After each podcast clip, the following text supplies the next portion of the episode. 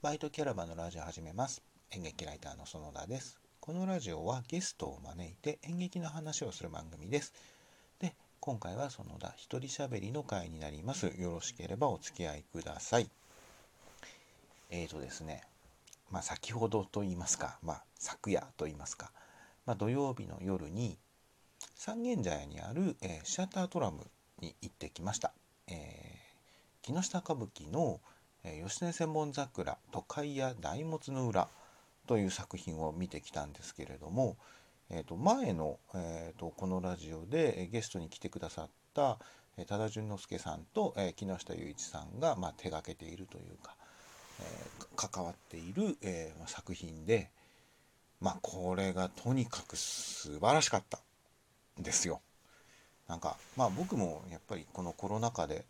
だいぶ演劇を見る機会が減っているっていうのもあるんですけど、まあ、久しぶりに劇場で作品を見てものすごい感銘を受けたというか、えー、心を揺さぶられた上演だったなという気がしております。でぜひぜひ紹介したいなと思ったのでちょっとまああんまり普段感想とかをラジオで喋ったりしてないんですけどまあ、ちょっと今回喋ってみようかなと思って今収録をしております。まあ、今後ね、なんかこういう形で見た作品の感想とかをラジオで喋って、えー、もし聞きたい人がいるのであれば、そういうこともどんどんやっていこうかなと思ってるんですけれども、えっ、ー、とですね、木下歌舞伎の説明とか、吉根専門桜の説明とかも、まあ、本当はすべきなのかもしれませんが、ちょっとまあ12分しかないので、えー、その辺はちょっと割愛させてください。まあ、インターネットとか、えー、ホームページとかいろいろ見ていただければ情報もちろん出てく出てくると思いますので、で、まあ、簡単にちょっとだけ言うと、まあ、歌舞伎の作品なんですよ。なので、やっぱりちょっとこう、完全な現代劇、えー、オリジナルの、えー、現代劇っていうのとはちょっと違います。でも、まあ、初めて歌舞伎を見る人にも十分楽しめる作品だと思いますしあのあんまりこう何て言うんですかね歌舞伎に縁がないからあのこの作品はちょっと難しいのかなって感じることは一切ないと思うのであのもし興味を持たれた方は歌舞伎全然わからないけど見に行ってみるというのもすごくいい経験になるんじゃないかなという気がします。であの下調べをした方が多分のめり込める率は高くなると思うんですけれどもまあしなくても多分大丈夫十分見られる作品だと思います。まあ歌舞伎に限らずなんですけれども何かこう前情報とかあのある程度のあらすじとかを入れておいた方が多分演劇は見やすいっていうのは、えー、あると思うのでそれはシェイクスピアの作品であるとかもそうですしなので、まあ、えー、ちょっと気になって時間のある方は下調べをある程度して見に行くっていうのも全然より深く楽しめることにつながるんじゃないかなという気がします。でやっぱりねすごかったなっていうこうこの上演の特徴的なポイントをいくつか絞ってお話ししようと思うんですけれども僕がすごく印象的に覚えているものの一つは衣装なんですよ。でまあえーと、2016年に、えーと、再演をしていて今年が、えー、2021年が3度目の上演になるんですけどずっと衣装は結構こうこだわりを持った印象的なもので、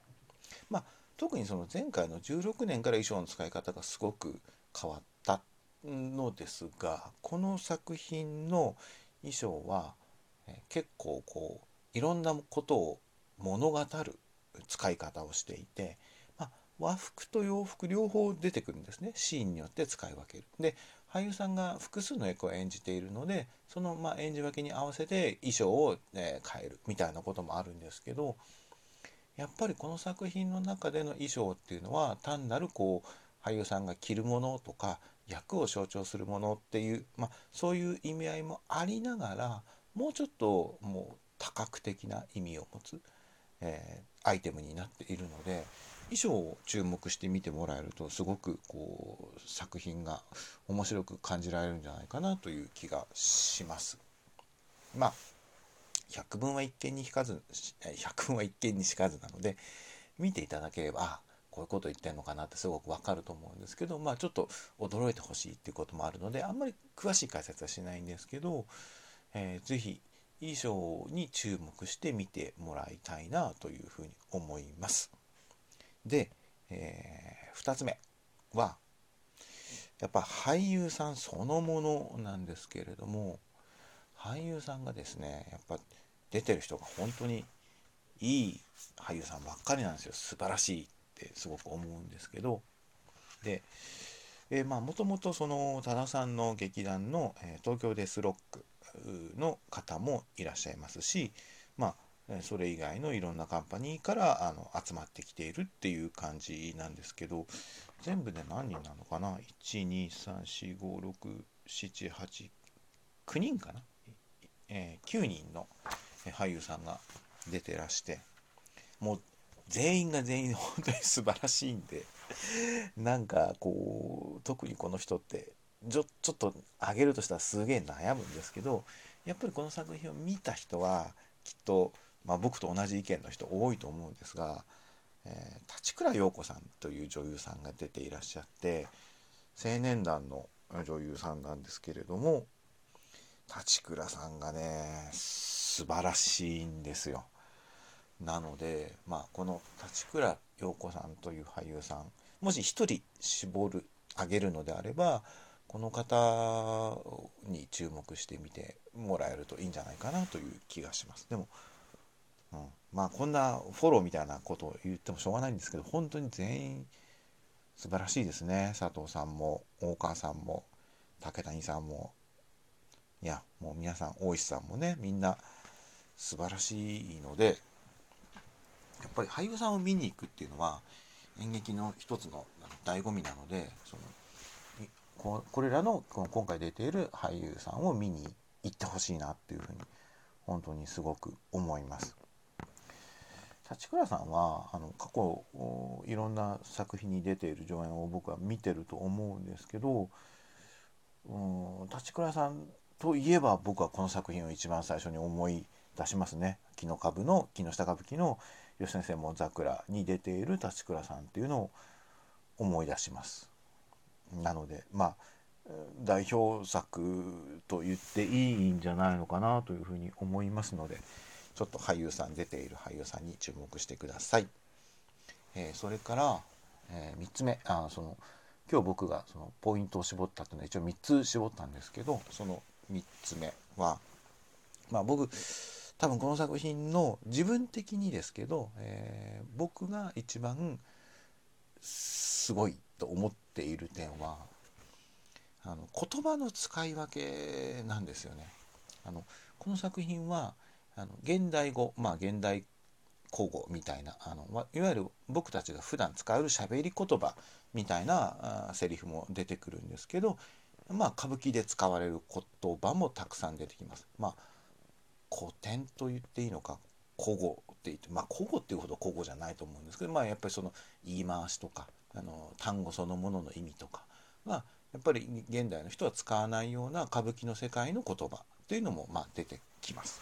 でまあ基本的にはその2つで歌舞伎の言葉と、まあ、現代口語が両方併用されているって言い方が正しいと思うんですけれどもこれの使い分けがねものすごく絶妙だなと思うんですよね。あのでまあこれ僕の解釈ですけど多分歌舞伎そのものを引き立てたりとか、えー、あるいは歌舞伎の魅力を引き立てるために上手にこの言葉の使い分けをしているように僕には見えるんですねシーンごとに。なので現代語で喋られ語られる部分と、えー、歌舞伎の言葉で、え、語られる部分っていうのが、まあ、まあコントラストもすごく、うん、面白いんですけど結局最終的に歌舞伎の魅力がギュッとこう引き立つ。ためのお膳立てとしての現代語現代口語みたいな部分があってなんかこれは本当に演出とまああの、えー、上演台本をこう何ていうんですかね、えっと、書くことを補鉄っていうんですけどまあ補鉄をしているのは木下さんで演出は多田さんなんですけどやっぱこの2人のあのタッグマッチタッグマッチとは言わないなコンビネーションがやっぱ素晴らしいなという気がしますね。なので是非この作品を見に行く時は言葉の使い分けとかそれぞれの言葉の意味とか、えー、その力強さとかそういうものを是非堪能していただければなというふうに思っております。でやっぱりこう何て言うんですかね。やっぱ歌舞伎なんですよ。圧倒的に圧倒的に歌舞伎なので歌舞伎を現代風にアレンジした現代劇でもないですしあの何て言うんですかね。歌舞伎入門者のために分かりやすくしすぎているものでもないんですよ。やっぱりだから歌舞伎ファンと、まあ、歌舞伎入門者の方が同時に一つの作品を楽しめる夢中になれるっていうのはやっぱりとっても繊細なバランス感覚が必要になってくると思うのでそれをこうちゃんといろんな方に届きうるその何ですかね設計になっているっていうのがやっぱりこの作品の大きな魅力だと思うので、まあ、繰り返しになりますけどやっぱ木下さんと多田さんの本当にすごい手腕が発揮された名作と言っていいと思うんですよね。とっても現代的でありつつ歌舞伎の魅力も同時に損なわれていないというかだから現代歌舞伎って言い方をしていいと思うんですけどやっぱ素敵なんですよね。うんであのまだあの回によってはあの当日券も出るそうですしあと配信なんかも今回は用意されているそうなのでもしあの興味がある方は是非是非見ていただきたいなと思っております。あの僕が自信を持っておすすめできる作品だと思っております。